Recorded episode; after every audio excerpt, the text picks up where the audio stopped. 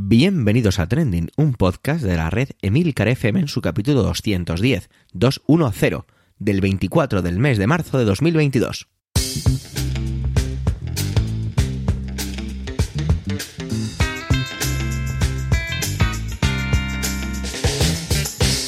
Trending es un podcast sobre lo que pasa, sobre lo que ocurre, sobre noticias que pueblan las redes sociales. Todo con opinión y siempre con ánimo de compartir.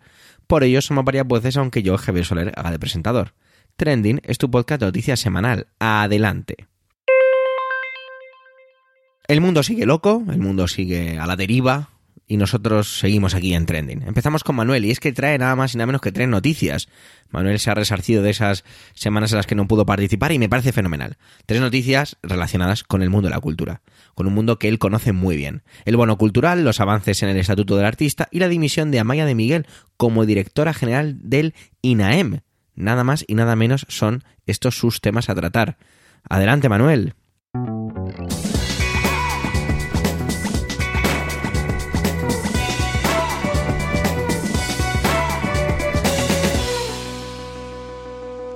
Hola oyentes, hola equipo Trending.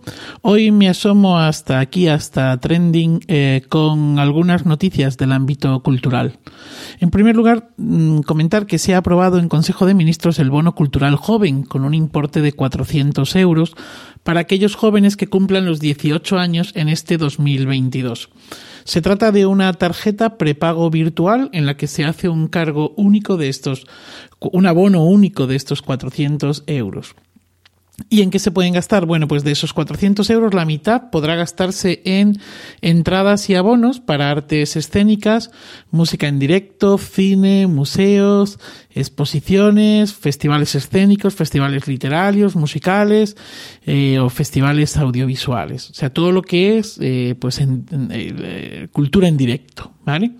Otros 100 euros serán para soportes físicos, como libros, revistas, prensa, publicaciones periódicas de cualquier tipo, videojuegos, partituras musicales, muy interesante, discos, CDs, DVDs, Blu-ray, etcétera, etcétera.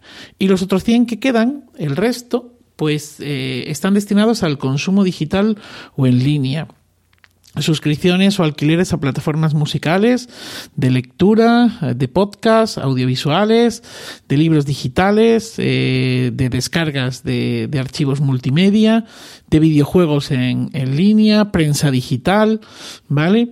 Eh, y están limitadas, eh, estas suscripciones estarán limitadas a un máximo de cuatro meses.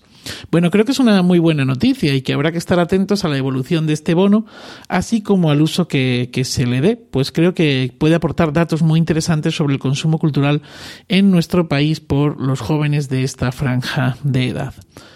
Otra de las noticias culturales de la semana es que el Estatuto del Artista evoluciona, evoluciona favorablemente tras la zancadilla de la reforma laboral en la que, en la que creo que ya comenté que no se había contemplado la actividad artística.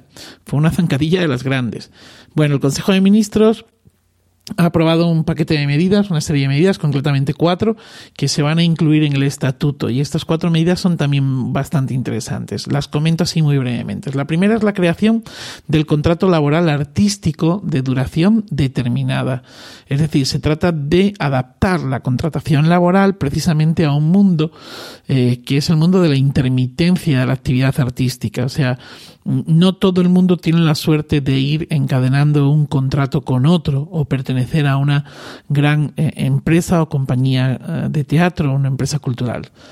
La segunda medida es la adaptación y ampliación de la definición de espectáculo público para incluir en ella a personal técnico y auxiliar y así pues poder eh, actualizar también todo esto, ¿no? Ah, bueno, y también dentro de esta, de esta medida hay otra que es eh, la actualización de lo que es el ámbito cultural, ¿vale? O sea, esta, esta medida tiene como dos apartados. Por un lado estaría toda la parte relacionada con el personal técnico y auxiliares que trabajan en el ámbito de la cultura y que hasta el momento pues, pues no estaban tampoco contemplados, y por otro lado, como, como, como integrantes de la cultura, ¿vale?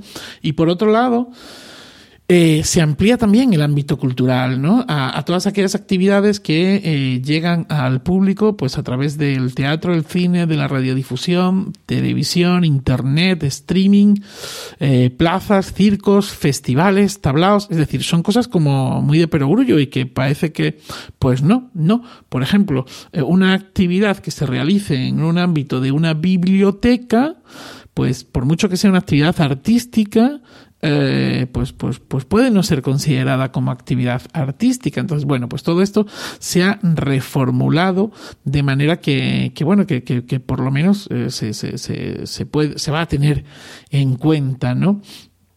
Se habla de actuaciones de tipo artístico de exhibición que de manera accidental, eh, bueno, pues abandonan lo que sería su lugar habitual y ocupan otros espacios.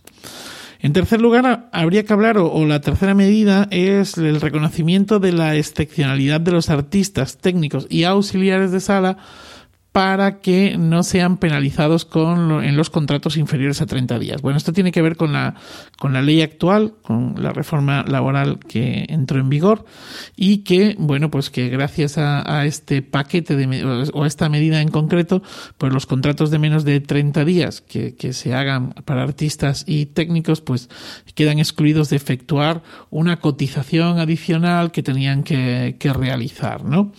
Bueno, pues como, como queda en para otros sectores como el sector agrícola, los temporeros, etcétera. Y luego una también una cuarta medida es la adecuación de las cuotas de autónomos para aquellos artistas con ingresos anuales inferiores a 3.000 euros.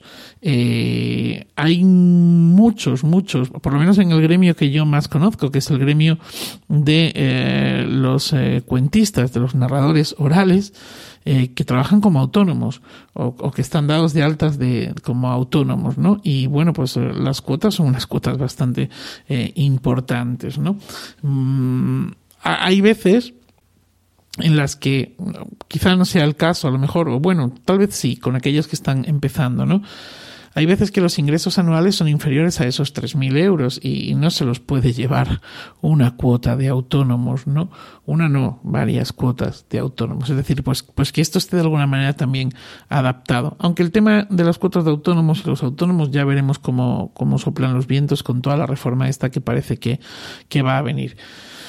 Bueno, y la última noticia, y de esta quizá hable en un trending próximamente, porque el tema INAEN del que voy a hablar, pues mm, es algo que me, me tiene bastante mm, eh, enervado también.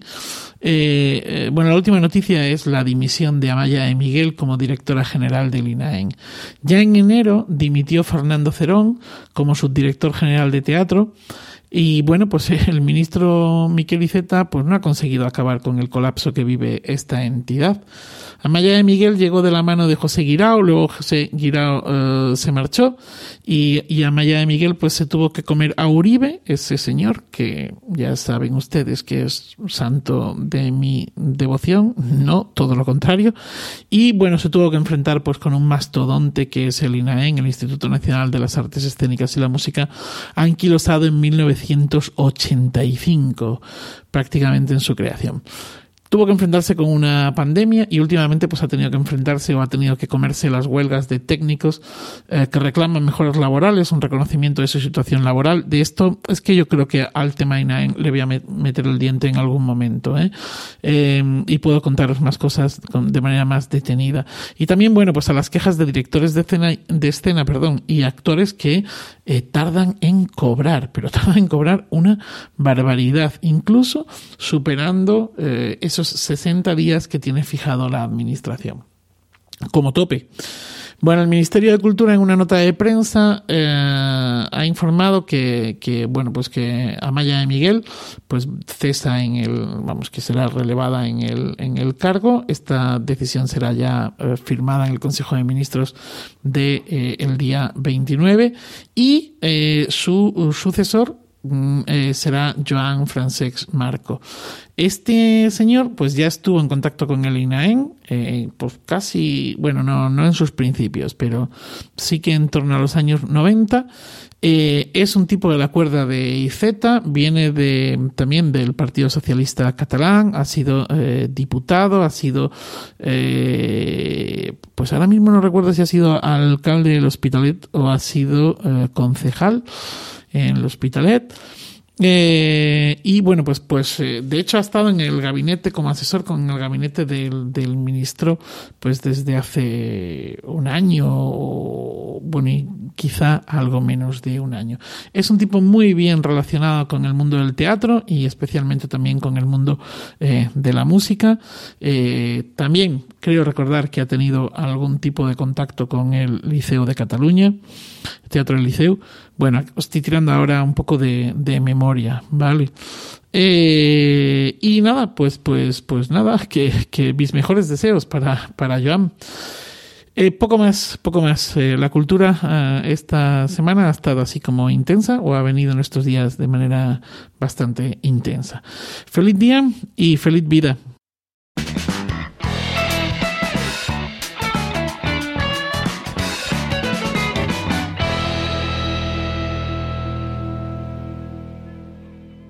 Sé que me repito, pero me da igual. Antonio no deja de sorprenderme. Esta semana va a enlazar de una manera bastante magistral el 50 aniversario de la gran película El Padrino con el posible acuerdo entre Pedro Sánchez, el presidente del gobierno, y Mohamed VI, el rey de Marruecos, con todo aquello del Sáhara.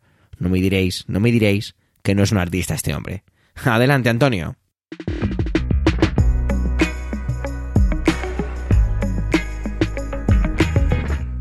Saludos.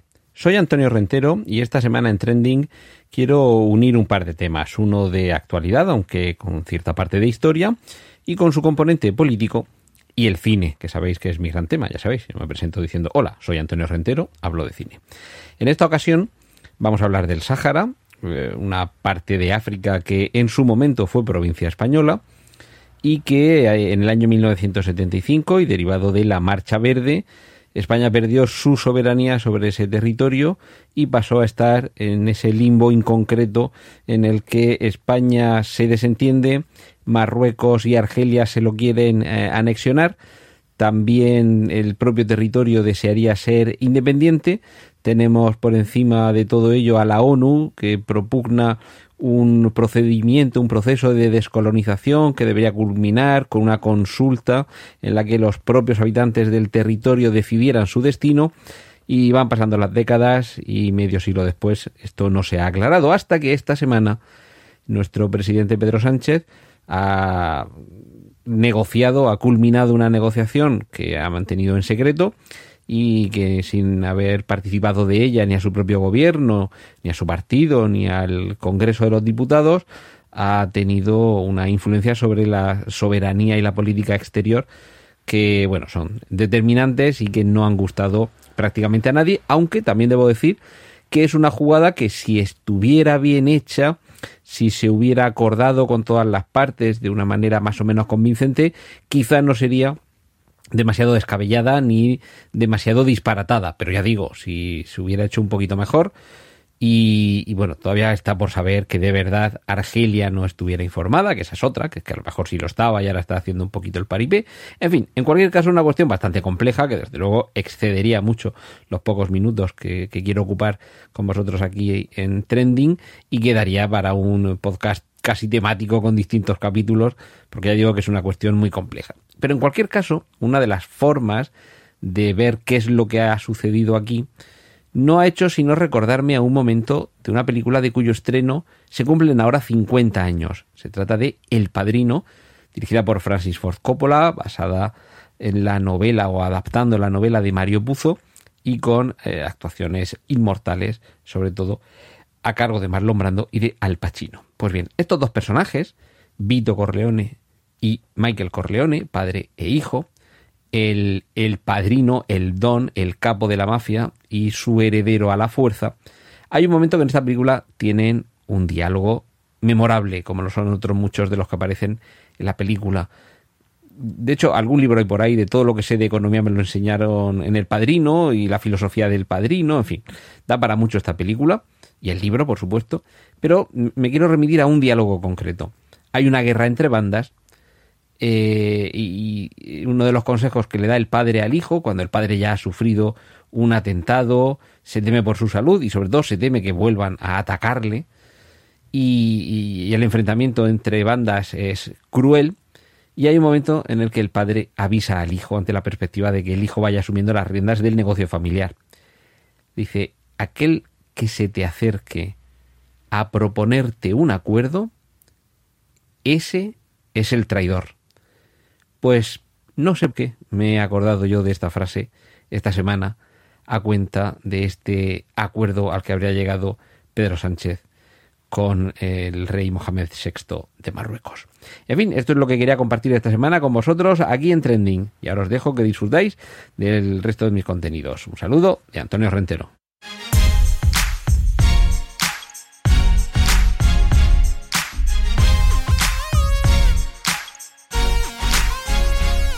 El trending que traigo no es muy de esta semana, es más bien de principios de mes, pero bueno, me lo vais a perdonar, ya que me ha llegado un poco más tarde por, bueno, porque las cosas son así. Tiene que ver con la noticia que saltaban algunos medios acerca de que los youtubers, los influencers, los streamers, este, estas tres palabras que hace no tantos años eran como muy desconocidas para muchos y que ya pues que todos conocen, no van a poder anunciar alimentos, bebidas insanos para niños y adolescentes. Esto realmente la medida es para menores de 16 años de todos es conocidos, aquí en España el Ministerio de Consumo está haciendo muchas cosas. Nos pueden gustar algunas más, nos pueden gustar otras menos, acerca de todo lo que tiene que ver con la alimentación. Todo esto tiene una justificación. La justificación que plantea el Ministerio es la preocupación debido a los altos índices de obesidad infantil, donde 4 de cada 10 menores de 16 años pues tienen problemas serios de sobrepeso y sobre todo con el bajo concepto que hay, la baja alfabetización que hay por parte de las familias en cuanto a la conciencia de una alimentación sana. Todo ello se quiere combatir y la, una de las medidas que se quiere hacer es esta, es prohibir a esas personas que ejercen una gran influencia sobre los menores a incitarles a comer cierto tipo de productos. Aquí es, digamos, la definición de todo lo que, de todo lo que es la noticia en sí, de las medidas. Evidentemente, hay mucha información, hay eh, muchos datos, pero me centro un poco en ello. Yo muchas veces eh, he traído a este trending, a este, perdón, a este podcast, a trending, noticias o más bien he criticado a personas por esa influencia que tienen los menores si acabas de llegar a este podcast, quizás no sepas que yo soy maestro de educación infantil y siempre me ha preocupado mucho y me preocupa todo lo que rodea el ejemplo que producimos en los niños. Y este caso me parece que me parece no puedo más que alabar la intención que tiene el Ministerio de Consumo, pero enseguida se me encendió una bombilla que a ver si vosotros podéis ayudarme a esclarecer. También conocemos personajes que también se han vuelto más o menos ya mainstream y que hasta mi padre puede saber quiénes Ibai Llanos, quiénes son diferentes tipos de streamers y youtubers pues que ejercen esa influencia. Pues tenemos The Gref, tenemos el Rubius, tenemos Illo Juan, muchos, el Chocas, por ejemplo. Y todos estos streamers pues eh, están ahí ganando dinero y me parece súper lícito y hacen en muchas ocasiones contratos con pues marcas de productos que no son saludables. Esto leía en uno de los artículos, en el del de esto he sacado de varios medios, del País, de Vandal y de Magnet, ¿vale? Y uno de los medios, que el de, pues creo que era el de Magnet, sí lo tengo aquí delante, perdonad, el de Magnet eh, hablaba de cifras, ¿no? Hablaba de que incluso se hablaba de 350.000 euros al año en contratos de este estilo. Y que es tanta la fuerza, la influencia que tienen estas personas que casi son ellos mismos los que deciden qué hacer en ciertas campañas, para que veamos la, ese poder que tienen. A mí regular todo esto me parece fantástico, pero cuando escarbas un poco más te encuentras diferentes cosas. Por ejemplo, no solo no pueden anunciar mm, comida no saludable o bebida no saludable para menores de 16 años, sino que también eh, no pueden anunciar comida saludable. Esto es una cosa que no he entendido y la he leído en estas tres noticias. He ido luego buscando para ver si es que estaba mal redactada era yo que no la entendía. Pero no, es que no pueden hacer anuncios de comida saludable. Sí que pueden participar en campañas de hábitos saludables, pero no de comida saludable. Esto no sé muy bien entonces a qué viene. Quiero decir, sería genial que el ministerio a lo mejor fomentara o creara algún tipo de organismo para que estos influencers, estos streamers, estos youtubers, estas palabras la verdad es que no me gustan nada, pues eh, tuvieran una, a lo mejor una conciencia o una preocupación o una sensibilización y que sirvieran de enganche para eh, diferentes tipos de, de alimentos o de marcas de alimentos. Em, no sé, no entiendo muy bien por qué esto. Creo que, creo que es un ataque un poquito absurdo. Es evidente que se está atacando de manera directa. Bueno, no, de manera directa no es. Tenía aquí escrito de manera directa, pero ahora pensándolo un poco, no es de manera directa, es de manera indirecta, porque estos youtubers no viven de, o estos influencers no viven directamente de hacer publicidad de alimentos. Por supuesto, es una fuente de ingresos muy importante, pero normalmente no es su foco principal. Yo tengo que volver a decir que me parece que está bien. Eh, los menores tienen que ser protegidos y tienen que ser cuidados. Pero, y aquí es donde se me encendía la bombilla, es que la globalización, en la parte todo, en todo lo que tiene que ver con el mundo digital, las fronteras son un poco complicadas, porque, vale, si, por ejemplo, voy a decir nombres que todos más o menos podemos conocer, si Llanos tiene su razón social en España, que no es el caso, y se regula y esto se aprueba porque esto es un proyecto de ley, esto todavía no, no ha llegado a, a convertirse en eso, en una ley, ¿qué ocurre? Que Ibai Llanos no puede hacer esto, pero Ibai Llanos, que tiene su razón social o que tiene su empresa o sus autónomos o como se diga en Andorra y él emite desde allí, pero que cualquier persona del mundo puede verlo, no hay ningún problema. Él podría seguir haciendo su anuncio de, por ejemplo, donetes, por decir algo, que no tengo ni idea si ha hecho alguna vez un anuncio con esta marca, y no habría ninguna manera de regularlo. Esto es correcto, ¿verdad? O sea, por lo que yo he estado leyendo es así. De hecho, algunos de los youtubers que he, podido, que he intentado investigar o he intentado sacar algo más de información, que se estaban sintiendo atacados por este tipo de, medidas, habían dicho que se marchaban. Y ahí fue donde, repito, se me encendió esa, se me encendió esa bombilla. Entonces, no se va a conseguir el, el fin en sí mismo, ¿no? Eh, es bastante fácil de deducir. Si yo aquí en España, emitiendo por internet en un canal de Twitch, en un canal de YouTube, en mi cuenta de Instagram, no puedo hacer eso porque está, eh, tiene una serie de leyes y está regulado, pero yo me voy y lo publico desde eh, otro país o mi manera de gestionar mi economía como empresa o como autónomo, vuelvo a decir, la nomenclatura que tenga, la hago desde Francia, desde Singapur, desde Dubái, pero yo publico en castellano, utilizando hashtags para llamar la atención en España y que mi público objetivo está en España y que me va a seguir allá donde yo esté, no sirve de mucho. Seguirán haciendo todo esto. ¿Cómo podríamos regular este tipo de cosas? ¿Cómo podríamos evitar que se hicieran cosas así? Pues me parece que la respuesta no es ni mucho menos sencilla. Quizá a lo mejor no digo que el Ministerio de Consumo hubiera tenido que sentarse primero con todas estas personas, ni muchísimo menos. Creo que una cosa es ser influencer y otra cosa es que tengas ese grado de influencia. Y utilizo la palabra con toda la intención.